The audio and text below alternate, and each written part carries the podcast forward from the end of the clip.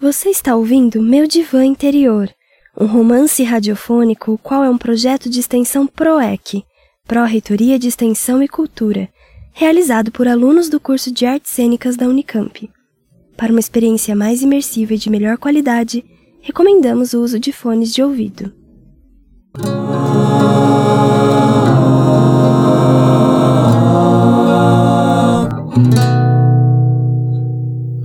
Médica indicada pelo barbudo afeminado lacaniano, além de psicanalista, era psiquiatra.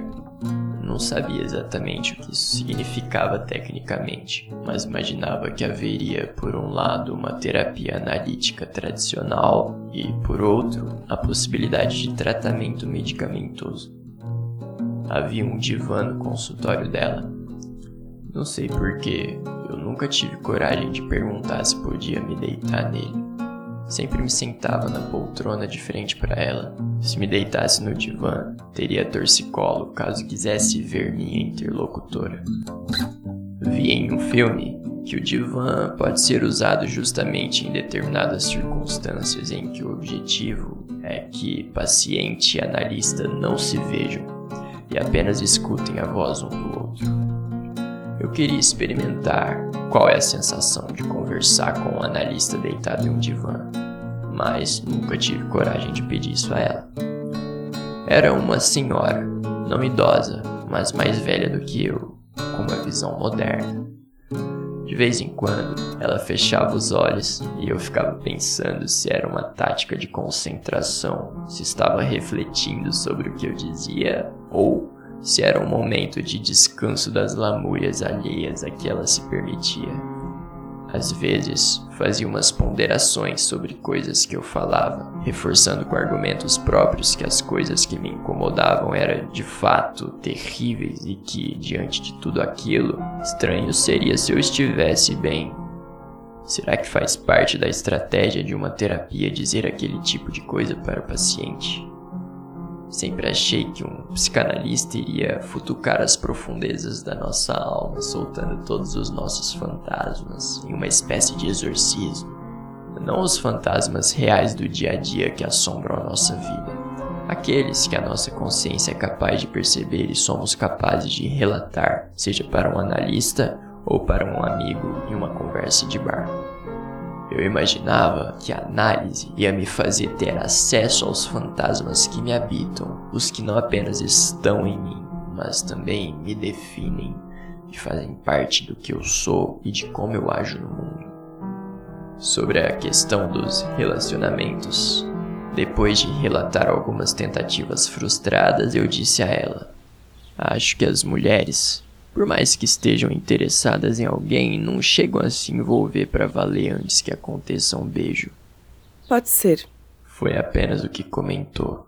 Achei que ela poderia ter sido menos vaga. Ela é mulher. Mas quem disse que as mulheres querem revelar aos homens o seu mistério? Uma hipótese que essa psicanalista levantou sobre o problema do sono é que ele poderia estar relacionado ao luto a última perda importante que eu tive foi da minha mãe, mas isso já tem muito tempo. Eu acho que consegui tocar a minha vida. Claro que sinto a falta dela, mas não fico pensando nisso o tempo todo. O luto pode durar tanto tempo assim? O luto não necessariamente está ligado à morte. Pode ser outro tipo de perda significativa em sua vida.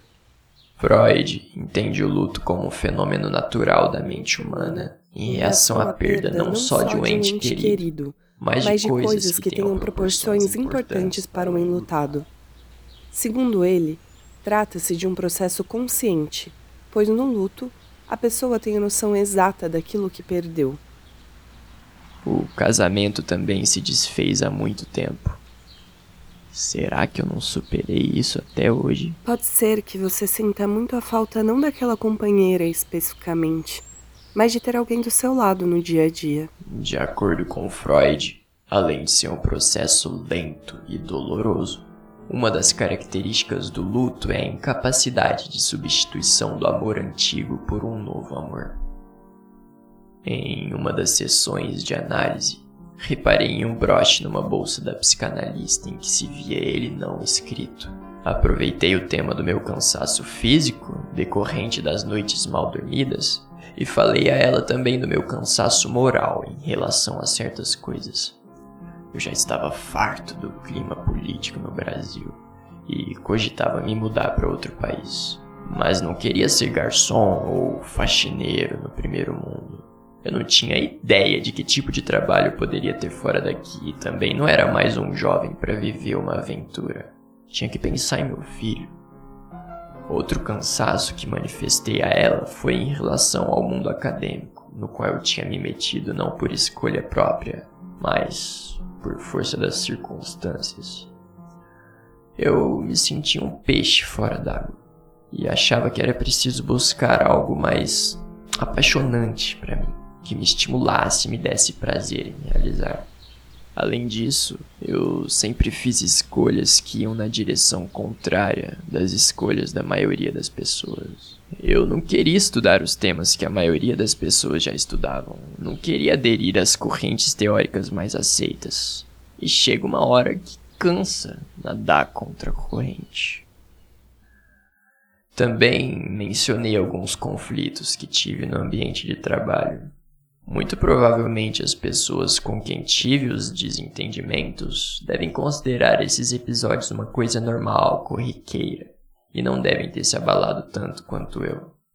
Não sei se era trauma do casamento, mas eu não queria mais brigar com ninguém, não queria ser maltratado por ninguém, nem correr o risco de virar o monstro que viro quando alguém me maltrata ou é injusto comigo mas eu não expunha com clareza esse sofrimento. Nada é só bom ou só ruim, mas se alguma coisa, seja um relacionamento, seja o clima político do país, o trabalho, está mais ruim do que boa, a gente tem que tentar fazer alguma coisa para mudar. Às vezes, antes da sessão de análise, eu olhava para o alto do prédio onde fica o consultório da psicanalista. E. imaginava se seria possível ter acesso ao terraço, no ponto mais alto. Logo em seguida, lembrava dos meus gatos e do meu filho. Eles precisavam de mim. Nunca mencionei isso a ela, Foram muitas sessões de análise até a médica decidir que eu necessitava mesmo tomar medicação para não comprometer as atividades cotidianas, porque o cansaço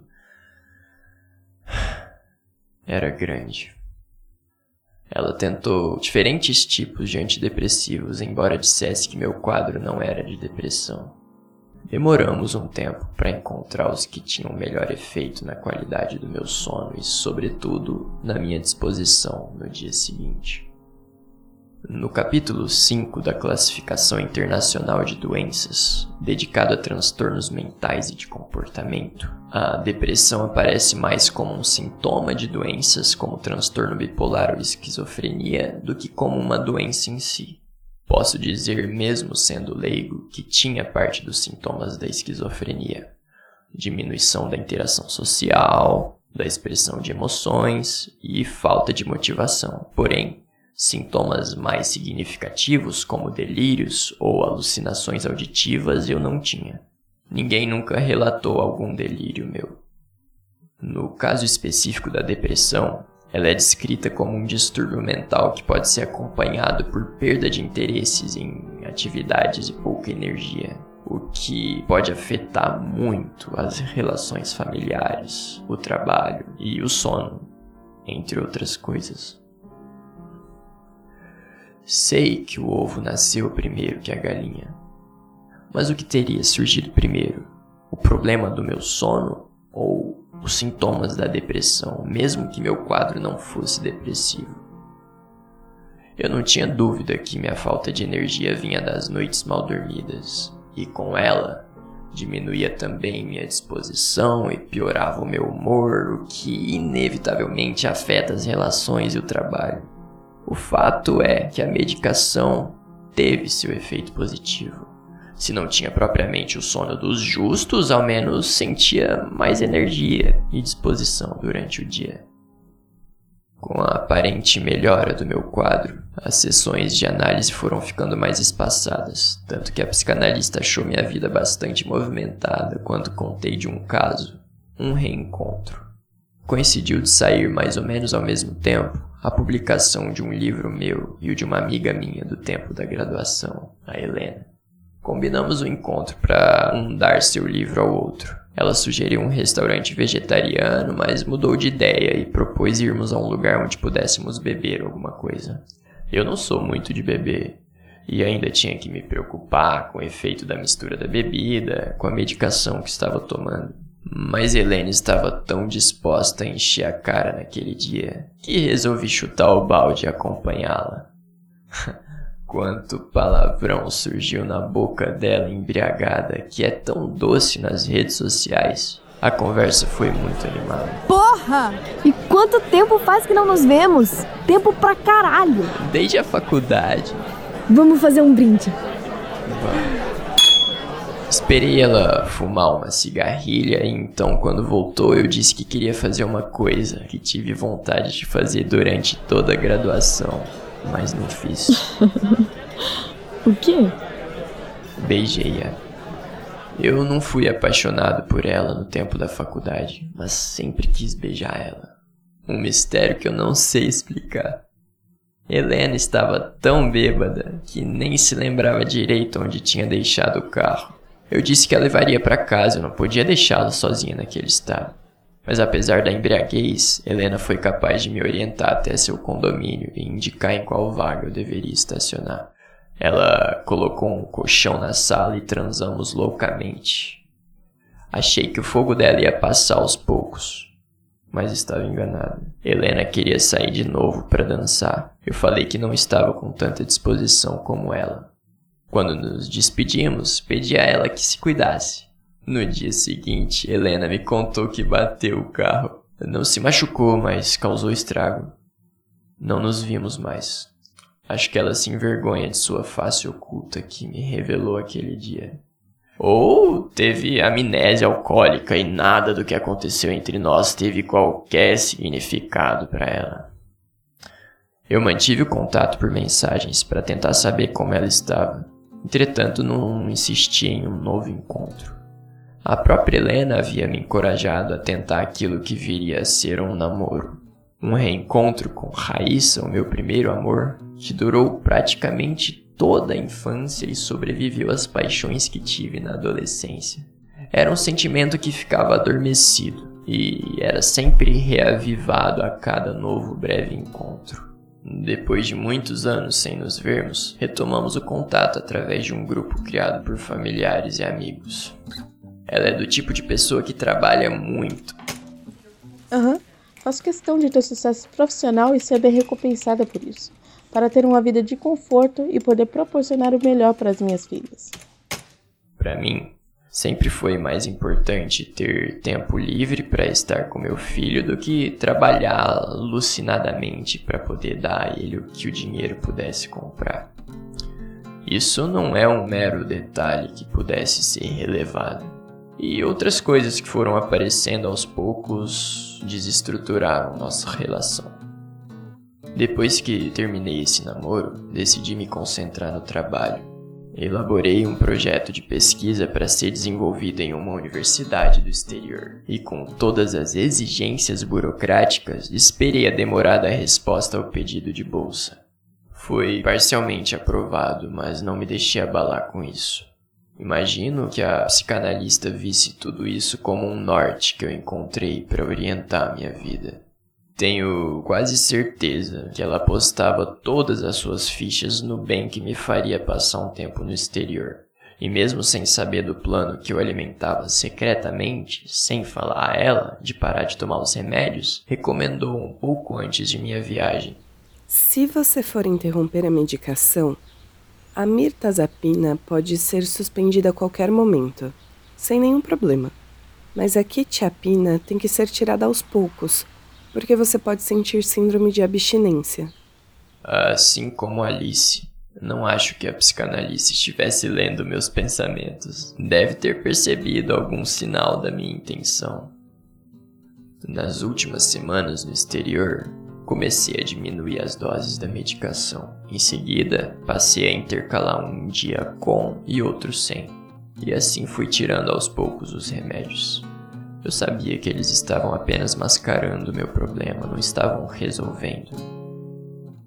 Desde que voltei ao Brasil, estou sem medicação e o problema do sono voltou, talvez até com maior força.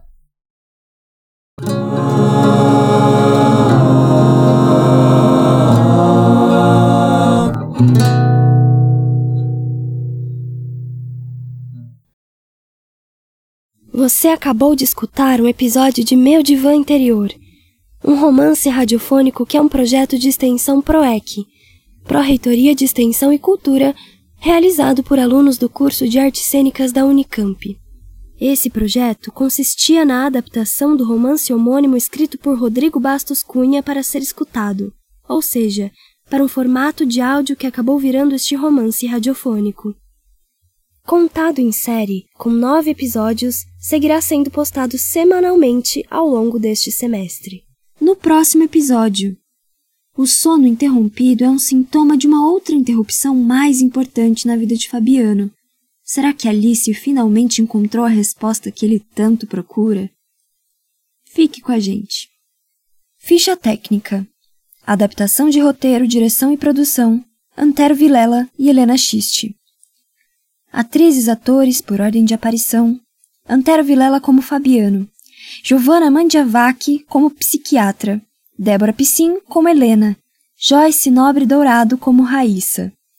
Trilha sonora original, Antero Vilela. Edição, mixagem e finalização de áudio, Vitor Murici. Apoio, Labjor, Podcast Oxigênio do Labjor e Rádio Unicamp.